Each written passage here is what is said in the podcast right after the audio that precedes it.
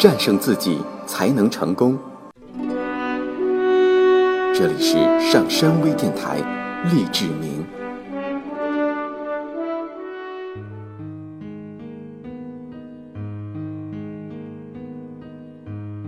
他们为什么这样对你？依赖心理并不仅仅是因为你同盛气凌人的人打交道才产生的，是由于你自己愿意这样做，是你的言行让别人来支配你，支配的手法是各种各样的，只有在对你奏效的情况下，他们才会一再出现。如果这种支配手法使你服服帖帖、唯唯诺诺，那便是奏效了。我们来看一下婚姻关系中保持支配与控制的某些常用方法：喊叫、尖叫或高声说话。如果你性情温顺，只求安稳度日，那么这种做法便会使你就范。我要走。我要离婚，以这种话相威胁，诱发内疚心理的话是：你没有权利这样做。我真不理解你怎么会做出这样的事。如果内疚是你感到头疼的一个问题，你便会被这几句话震得服服帖帖的，做出愤怒和暴躁的表示，如摔杯子、砸盘子、高声诅咒。使用生病的手法，心脏病发作、头痛、腰痛或其他任何病症，只要你没有按对方的意愿行事，他便会生病。如果你已向爱人表明，当他生病时你会迁就他，那么他就会这样控制你。还可以使用沉默的手法，生闷气和嗔怒不语是使对方就范的一种最佳方法。求助于眼泪，你哭得很伤心，其用意不过是为了让对方产生内疚感。愤然出走，站起来出走也不失为控制对方的巧妙方法之一。使用“你不爱我”或“你并不理解我”这类计策，以达到自己的目的，并使对方继续处于依附地位。还有以自杀相威胁的。你要不听我的话，我就去死；或者你要是离开我，我就跳楼。上面这些方法都是为在婚姻关系中使对方按自己的意愿行事而采取的一种手段。前面我们已经说过了，当这些方法奏效时，他们会一再的出现。如果你拒不接受这些方法的支配，对方便不会继续使用它们。也就是说。只有当你屈服于这些方法时，对方才会经常使用。你若屈服于这些方法，便是告诉对方你将会迁就什么。如果你总是受对方支配，那么你肯定一直在向对方发出支配我的这方面信息。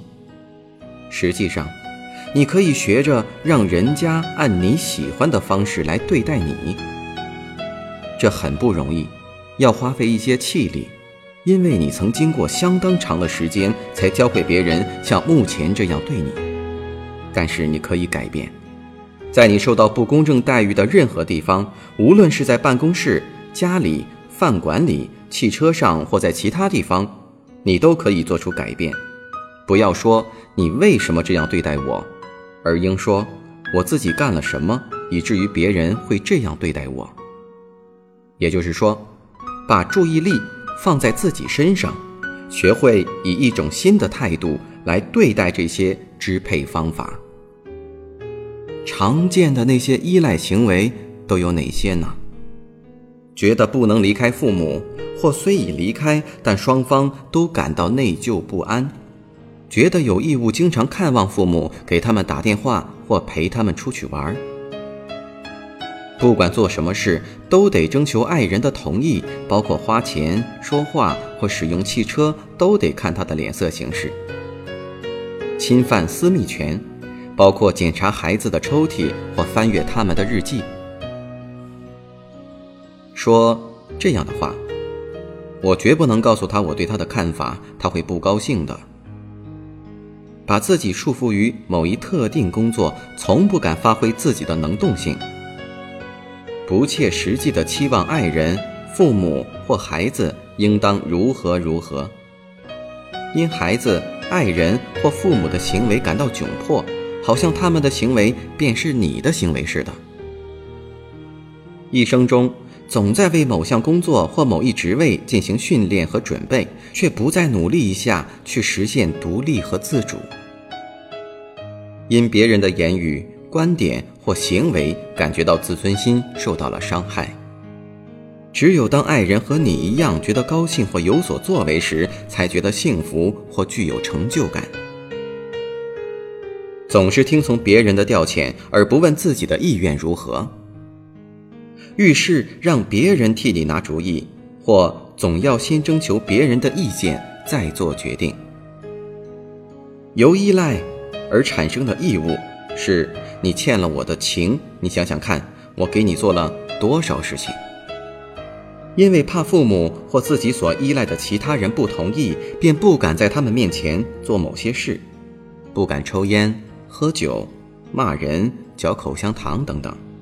因为你总得扮演服从的角色。因爱人患了重病或去世而痛不欲生，丧失了生活的勇气。在处于支配地位的人面前说话十分注意分寸，生怕惹他生气。总是以谎话掩饰自己的行为，说话不坚持原则，混淆黑白，这样他们就不会生你的气了。这些心理依赖之所以会产生，是因为的确心理依赖有某种好处，但是你知道这些好处具有多大的杀伤力吗？从表面上看，依赖似乎是无害的，但它实际上是幸福与成就的大敌，影响着你体内正负能量的转换。现在，让我们来看一看保持服从依赖地位的若干较为常见的好处。依赖可以使你处于他人的保护之下，使你像幼儿那样不必对你自己的行为负责。通过依赖，你可将自己的缺点归咎于他人。当你依赖他人时，就不必花力气、冒风险去改变自己。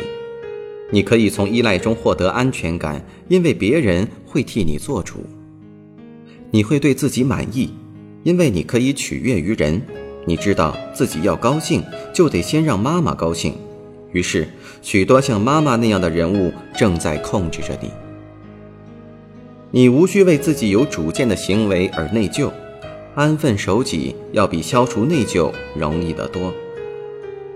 你无需自己做出选择或决定，你可将自己所依赖的父母、爱人或其他人作为你的楷模。你只要想想他们所想，忧他们所忧，就不必费力独立思考或决定了。此外，做盲从者比做领头人更容易。别人让你干什么就干什么，保证不会出差错。虽然你可能不喜欢充当盲从的角色，盲从也比独立行事更为简单一些，而且没有风险。依赖之所以具有很大的挫败性，是因为它使你的性格不够完整，精神上不能独立。依赖别人是很容易的，这的确不假。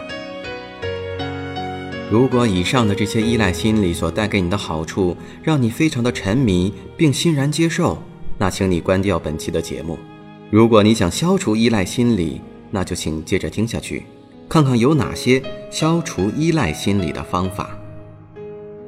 制定你自己的独立宣言，宣告你渴望在与他人的交往中独立行事，彻底消除任何人的支配。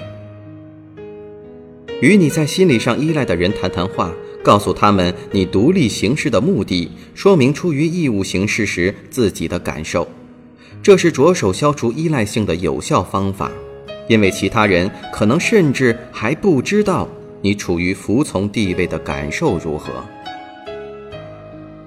提出有效生活五分钟的目标，确定如何在这段时间内同支配你的人打交道。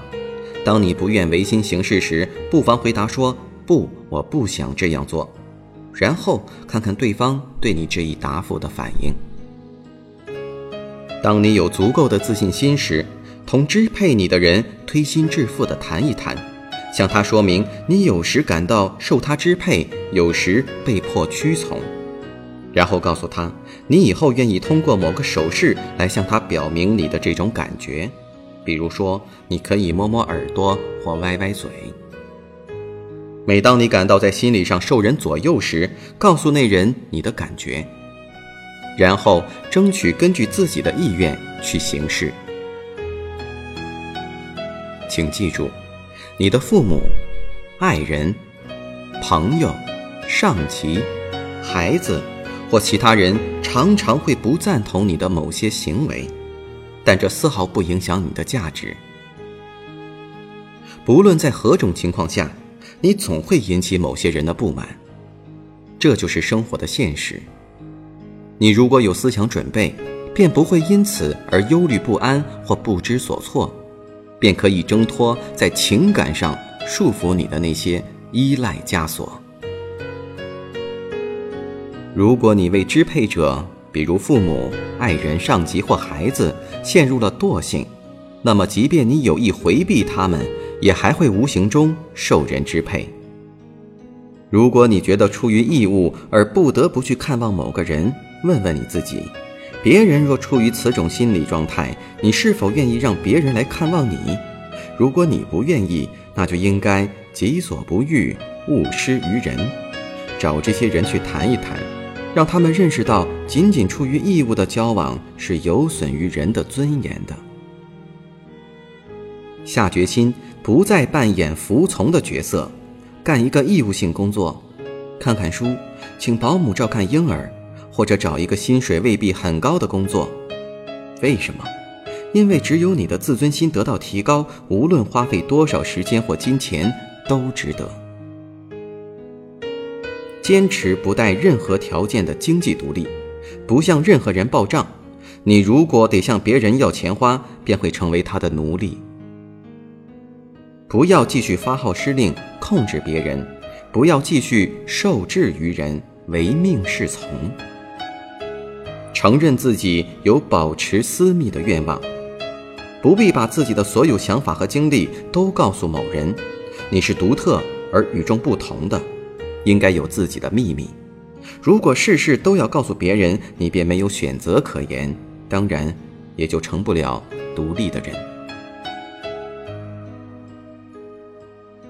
让孩子自己安排他的房间，给他一块可以由他支配的地方，只要不影响健康，随便他怎么安排。从心理上讲，孩子叠不叠被子没有什么关系，尽管你可能不这样认为。在晚会上，不要老是陪伴着你的伙伴，不要出于义务而一直陪着他。两人分开去找别人讲讲话，晚会结束之后再聚到一起，这样。你们会成倍的扩大自己的知识和见闻。要是你愿意看电影，而你的伙伴则想打网球，那么就分头各玩各的，两人多分开一会儿，这样你们相聚的时候便会感到更加幸福、更加充实。不必总陪着你的伙伴，你可以独自一人或邀上几个好友去短途旅行，这样。旅行归来时，你或许会更加喜欢你的伙伴，同时也会珍惜自己独立行事的权利。请记住，你没有使别人高兴的义务，别人自会寻求解脱和愉快。你可以在与别人的相处中得到真正的乐趣，但如果感到有义务让别人高兴，那你就失去了独立性，就会因别人不高兴而愁眉苦脸。更糟糕的是，你会以为是你使他不高兴的。你对自己的情感负责，在这一点上，人人如此，毫无例外。除了你自己以外，谁也不能控制你的情感。不要忘记，习惯并不是做任何事情的理由。不错，你以前一直服从别人，但不能因此再继续受人支配。真正生活的实质。在于独立，因此，幸福的婚姻关系是最低限度的融合，加上最高限度的自治与独立。或许你非常害怕冲出依赖关系，但如果问问你在精神上依赖的那些人，就会惊奇地发现，他们最钦佩的是那些敢于独立思考、独立行事的人。真有意思，你要是独立了，别人就会尊重你。特别是那些拼命要支配你的人，会更钦佩你。你们之间相互吸引的能量也会越来越强，而这种能量，我们便称之为正能量。依赖关系好比鸟巢，在这里哺育雏鸟再好不过。不过，鸟儿大了总要飞走，而飞离鸟巢去独立生活，才是真正美好的。不仅飞走的小鸟会幸福。看着它飞出去的母亲，也会感到非常的幸福。感谢收听本期的励志明，我是上山，我们下次节目再见。